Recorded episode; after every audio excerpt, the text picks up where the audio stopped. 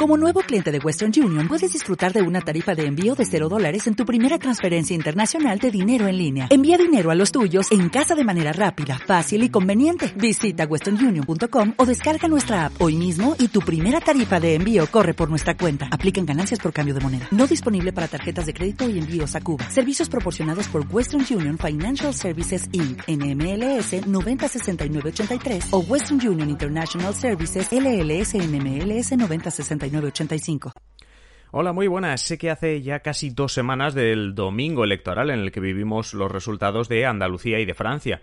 En el primero de los casos, la izquierda vivió un auténtico fracaso electoral, mientras que en el país vecino sí quedaron segunda fuerza, pero necesitando una alianza tan grande y atípica que en menos de 24 horas ya se había deshecho. Hoy, en Simple Política, ¿qué le pasa a la izquierda? Comenzamos.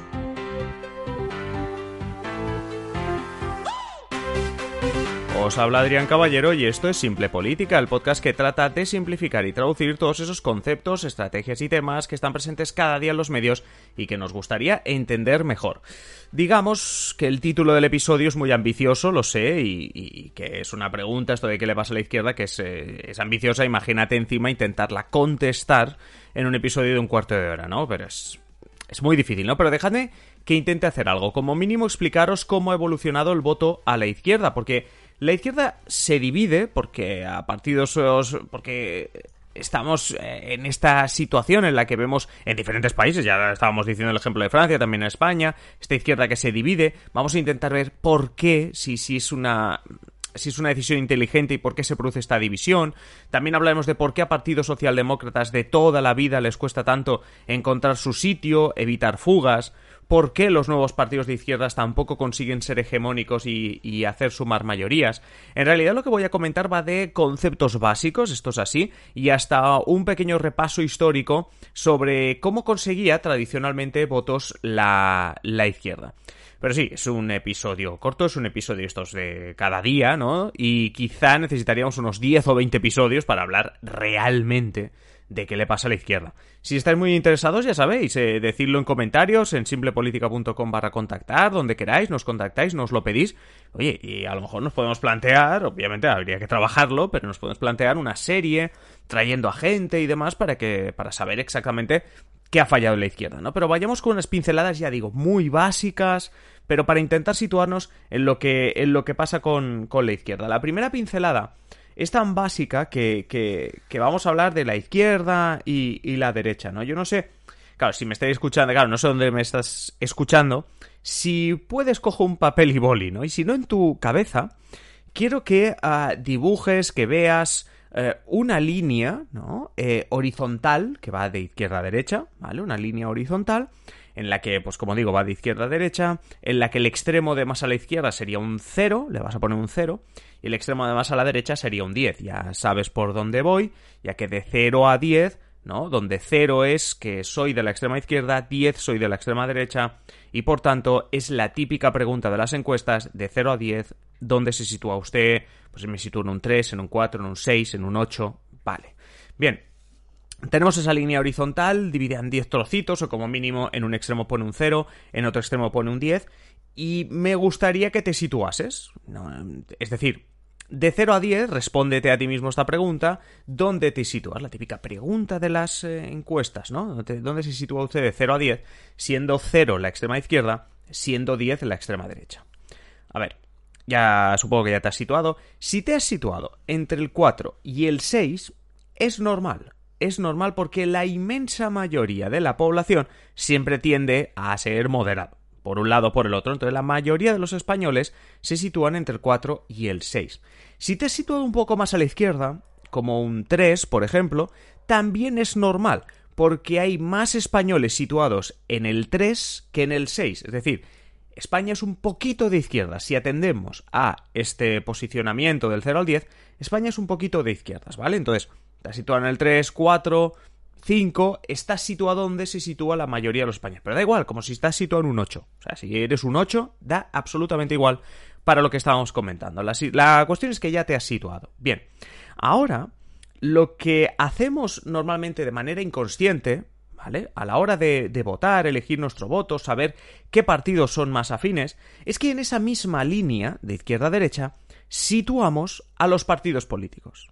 Por lo que nosotros queremos, por lo que nos dicen, por las noticias, por la historia, porque nuestra familia nos ha inculcado lo que sea. Situamos a los partidos en esa línea. O sea, el PSOE lo vais a situar donde os dé la gana, no sé, ponle un 4, porque eh, digo los números que más o menos si seguimos el CIS, las diferentes encuestas salen, ¿eh? No porque a mí me dé la gana. Situamos al PSOE en un 4, 4 y algo. Situamos al PP en un 5 y algo 6. Situamos a Vox en un 8 y pico. Situamos a Unidas Podemos en el 2 y algo. ¿No? Bueno, pues donde vosotros queráis. Situamos a los partidos. Y entonces hay una de las teorías sobre, sobre cómo decidimos el voto. Y es cuando no nos queremos complicar demasiado o nuestro cerebro no quiere trabajar demasiado, por decirlo así. Lo que hacemos es que miramos dónde hemos situado a todos los partidos, miramos dónde estamos nosotros en esa línea y solemos votar aquel partido que está más cerca de nosotros, ¿no? Sencillo, ¿no? Si nos hemos situado en un 4 y el PSOE lo tenemos en el 4,3, lo más seguro es que votemos al PSOE, porque Unidas Podemos, por ejemplo, nos queda en el 2,5, ¿no? Pues entonces ya nos queda más lejos, votamos al PSOE. Esto sería un poco la teoría, ¿no? Pero bueno, ya entendemos un poquito cómo, cómo va, ¿no? A ver, si nos metemos en el lado de los partidos políticos, hay que pensar que los partidos políticos lo que tratan también obviamente es de que saben que van a captar el voto más cercano y por tanto intenta situarse allá donde le quede más cercano mucho más votos. Es lo que a veces hemos hablado en nuestros programas de, de, crear el partido perfecto, los partidos cachol, que intentan irse hacia el centro, porque si la mayoría de españoles se sitúan entre el 4 y el 6, lo más inteligente si montas un partido es que tú te sitúes entre el 4 y el 6, es decir, que la gente te vea entre un 4 y un 6, porque te llevarás a más masa de votantes. Pero bueno, no todos los partidos lo hacen, pero hay que pensar que se hace eso. Los partidos intentan captar una serie de votos representando en este caso un número. Bueno, históricamente siempre se ha hecho así, es decir, los partidos nacían, en vez de haber cachol, los partidos nacían para representar a un sector de la sociedad. Desde el siglo XVIII, por ejemplo, tenemos el cleavage de la clase social. Ya sabéis que dedicamos un episodio a hablar de los cleavage, que son esas divisiones sociales que uno no elige.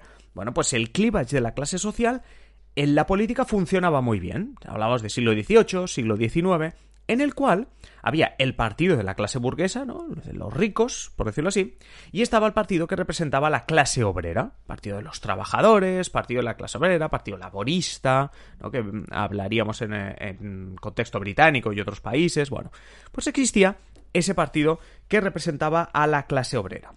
¿Cuál es el... voy a llamarlo problema, ¿vale? No digo problema, pero ¿cuál es el problema? Pues que avanzamos en el siglo XX, especialmente segunda mitad, y la clase obrera cambia. La clase obrera ya no es la misma. Todos aquellos que formaban parte de la clase obrera, que básicamente eran eso, obreros, trabajadores, de fábricas, de industrias, que cobraban todos el mismo salario, bueno, el mismo, ya me entendéis, que tenía unas condiciones de vida muy similares, que tenían siempre un patrón al que, al que protestar y contra, y contra el que unirse, etcétera, etcétera, eso cambia. Empezamos a ver una clase obrera que, por ejemplo, pasa a ser de servicios. Se queda la industrial y se queda la de servicios. Se queda la del campo y empieza a ver la de ciudad. Es decir, el tipo de trabajo cambia el tipo de necesidades de esa clase obrera cambia. No es lo mismo las necesidades de la clase obrera industrial de toda la vida, me vais a permitir decirlo así, que la nueva clase obrera que sale en las ciudades, que ya directamente hablamos de clase media, de una clase media baja, de una clase media con otras necesidades, que ya tiene unas necesidades satisfechas y está pensando en otras, que necesita que los partidos le representen en otras cuestiones eh, estamos hablando de también que ese sentimiento de clase se traslada en aquellos que empezaron siendo clase obrera y que mm, en el sector servicios, trabajando por cuenta propia, etcétera, etcétera, ascienden poco a poco en lo que sería la escala salarial, pero siguen teniendo esa conciencia de clase. Pero es evidente que no tienen las mismas necesidades ni quieren que el partido político que les represente sea lo mismo que hacía unos años representaba a ese eh, clase industrial. Claro, a partir de aquí se dibuja, ¿nos acordáis de aquel dibujo de izquierda a derecha, de esa línea de izquierda a derecha donde os habéis posicionado? Estamos hablando ya de que eh, no es lo mismo una izquierda que otra, no necesito lo mismo si vivo en una ciudad y tengo una, soy clase media, trabajo en el sector servicios o incluso soy un autónomo, que si sigo siendo un trabajador por cuenta ajena en una industria, etcétera, etcétera. Empiezan a surgir en esa línea de izquierda-derecha otras líneas. Por ejemplo, ahora quiero que hagamos el símbolo del más, es decir, que hagamos una línea vertical que atraviese justo por el centro la que teníamos antes. En esa línea vertical se pueden poner muchas cosas. Por ejemplo, hay regiones donde, se les donde esa línea significa el nivel de nacionalismo, patriotismo, etc. Un nivel que, por ejemplo, pues estaríamos hablando que influye en las elecciones en Cataluña, lo hemos visto en los últimos años, en el País Vasco. Comentábamos con Alba Moreno cuando repasábamos y hacíamos las claves de las elecciones andaluzas, como por ejemplo Teresa Rodríguez, adelante Andalucía era un ejemplo de campaña con tintes nacionales como soy la única campaña 100% andaluza. Entonces ahí se está tocando, cuando tocas la bandera, cuando... que esto suena mal, pero, pero, pero también puede ser en, en, positivo. Cuando, cuando haces eso, realmente lo que estás haciendo es, en este caso, como digo, irte a esta cuestión de la nacionalismo, no nacionalismo. Y eso puede ser una de las eh, nuevas líneas. Pero otra de las nuevas líneas que puedes estar dibujando puede ser esta de arriba abajo, puede ser incluso una en diagonal porque ya no te caben, ya necesitas 5 o 6 dimensiones, puede ser la que llamamos, la, que llamaremos posmaterialismo-materialismo. ¿Qué quiero decir con esto? Muy sencillo. Posmaterialismo es cuando encontramos a esa gente tradicionalmente de izquierdas, que se ha puesto en el 3, en el 4. En esa primera pregunta que os he hecho se ha puesto en el 3 o en el 4. Y que a la hora de votar eh, prioriza conceptos como el feminismo, el ecologismo, los nuevos derechos sociales. ¿Vale? Eso sería postmaterialismo. ¿Qué nos encontramos en el otro lado? ¿Qué quiere decir? ¿Que en el otro lado están los machistas? No, no, no, no. No quiere decir que en el otro lado haya gente que esté en contra del feminismo. No, cuidado. Pero lo que encontramos en el otro lado es gente que por encima de todo sigue priorizando las cuestiones más básicas como por ejemplo la economía. Es decir, que hay gente, en el otro lado nos encontramos gente que perfectamente respeta el tema del feminismo, incluso está a favor, está a favor del ecologismo, está a favor de todo eso que hemos dicho, pero por encima de todo pone como prioridad para votar su bolsillo que yo esté mejor que hace unos meses, que yo tenga mejores condiciones de vida, que mi entorno tenga mejores condiciones económicas, etcétera, etcétera. Eso sería la cuestión. Y aquí es donde reparamos en diferentes divisiones de la izquierda. Tenemos la izquierda-derecha, por supuesto, vale, los partidos de izquierda se sitúan en la izquierda, perfecto. A partir de aquí también es verdad que tenemos izquierda en el 2 y tenemos izquierda en el 4. Pero espérate porque hay más. Es que estamos en ese posmaterialismo-materialismo.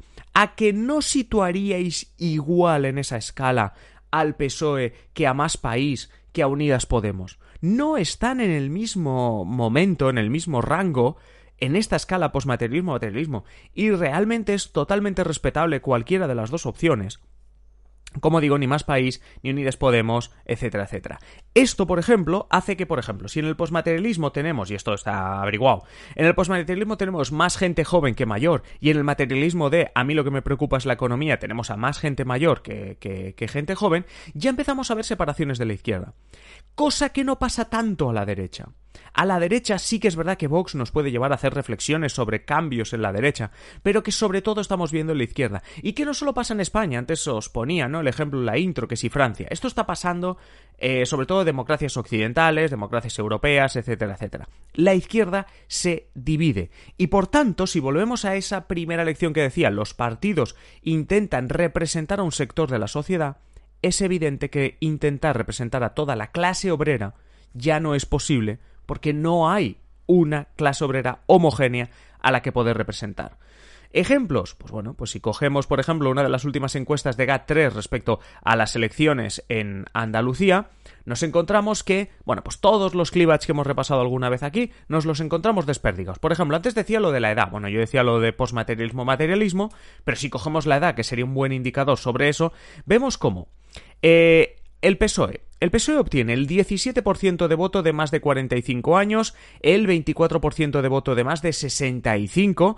Si nos vamos a los otros partidos de izquierda, por ejemplo, por Andalucía obtiene mucho más voto de la gente joven, entre 18 y 30 años, lo mismo que Adelante Andalucía. Es decir, lo que queda a la izquierda del PSOE, que diríamos así, ¿no? Se dice así, a la izquierda del PSOE, como por Andalucía y Adelante Andalucía, se llevan mucho más voto de la gente joven que de la gente mayor. Para que os hagáis una idea, Adelante Andalucía solo se lleva el 1% del voto de los que tienen 65 años o más. Recordemos, el PSOE se llevaba el 24%. Ojo también porque eh, también esto ocurre con otras cuestiones como por ejemplo nivel de estudios.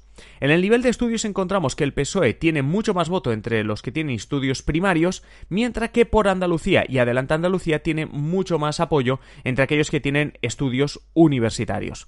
Algo parecido también nos vamos a encontrar, por ejemplo, y esto es lógico, si al PSOE le vota mucha gente mayor, es normal que triunfe también entre los jubilados, pero también triunfa entre aquellos que tienen una situación laboral más precaria, ¿vale? O más precaria, digámoslo así. Eh, que bueno, más precaria no, perdón, sino que tiene trabajos eh, fijos y que tiene una buena situación económica como sector privado, sector público, etcétera. ¿Por qué? Porque los votantes del PSOE los situamos más en el materialismo, mientras que los votantes de la izquierda, o sea, de los que están a la izquierda del PSOE, nos los encontramos entre aquellos que, a pesar de su, su situación precaria, no son tanto los votantes materialistas. Encontramos a estudiantes, encontramos incluso a parados, encontramos también, bueno, pues básicamente a la mayoría situados, obviamente también aquellos que trabajan en el sector privado por cuenta ajena, pero sobre todo esto, como digo, estudiantes y parados. Em, claro, al final es esto, es decir, a, a la mayoría de votantes de PSOE por Andalucía y Adelante Andalucía es evidente que en esa escala de izquierda a derecha se sitúan a la izquierda, o sea, de tonto sería otra cosa. Pero sí que es verdad que, por ejemplo, dentro de esta escala, a los de por Andalucía, Adelante Andalucía, son aquellos que se sitúan entre el 0 y el 3 es donde tienen más votos, mientras que el PSOE tiene entre el 0 y el 3, pero también entre el 4 y el 6. Entre el 4 y el 6 también consigue bastantes, bastantes votos. Como digo, mm, me estoy alargando demasiado y esto solo eran unas pinceladas, unas pinceladas muy rápidas, siento si os he puesto la cabeza como un bombo, espero haberos ayudado un poquito a entender cómo evoluciona la izquierda. Sobre todo yo creo que la principal lección de hoy, ¿no? Si hablamos de esto como una clase, la principal lección es que la izquierda se ha atomizado pero no porque los partidos digan, eh, la típica pelea de la izquierda. Es porque es necesario, entendiendo que los votantes de izquierdas, la clase de izquierdas, también se ha dividido. Y no es, es imposible aspirar a representar a toda la izquierda a la vez. Yo creo que me gustaría, si yo me doy por satisfechos si nos quedamos sobre todo con esta lección. Obviamente, si no estáis de acuerdo, queréis comentar o, como os he dicho, queréis pedir que alarguemos esto y que ampliemos esta, este tipo de, episodios, ¿no? Y hablemos más sobre la izquierda. Obviamente nos podéis dejar vuestros comentarios, si nos escucháis en Evox, en YouTube, etcétera, podéis dejarnos vuestros comentarios y si no lo podéis hacer a través de simplepolitica.com barra contactar.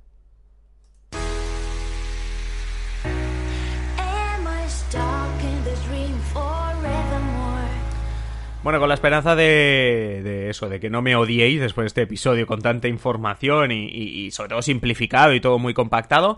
Bueno, acabamos, acabamos por hoy, ya sabéis, como os decía, espero vuestros comentarios y que me digáis qué os parece, que si queréis que, que hablemos un poquito más sobre esto o no. Y nada, simplemente agradeceros que hayáis llegado hasta aquí, que me hayáis aguantado hasta escuchar este, este agradecimiento final. Muchísimas gracias por, por eso, por estar al otro lado, por vuestros comentarios, por vuestros eh, me gusta, por compartirlo en redes sociales y sobre todo muchísimas gracias a los mecenas. Sin los mecenas esto no sería posible, así que te animo a ti, al que me estás escuchando, a que te hagas mecenas. A cambio intentamos darte contenido en exclusiva, adelanto episodios y, y pensamos en muchas cosas que poder darte, pero sobre todo te queremos ahí, te queremos como mecenas para poder seguir haciendo contenido como este. Así que, si puedes y si quieres, apóyanos en patreon.com barra simple política. Nada más, simplemente desearos que paséis un feliz día y nada, nos encontramos en el episodio de mañana. Un saludo.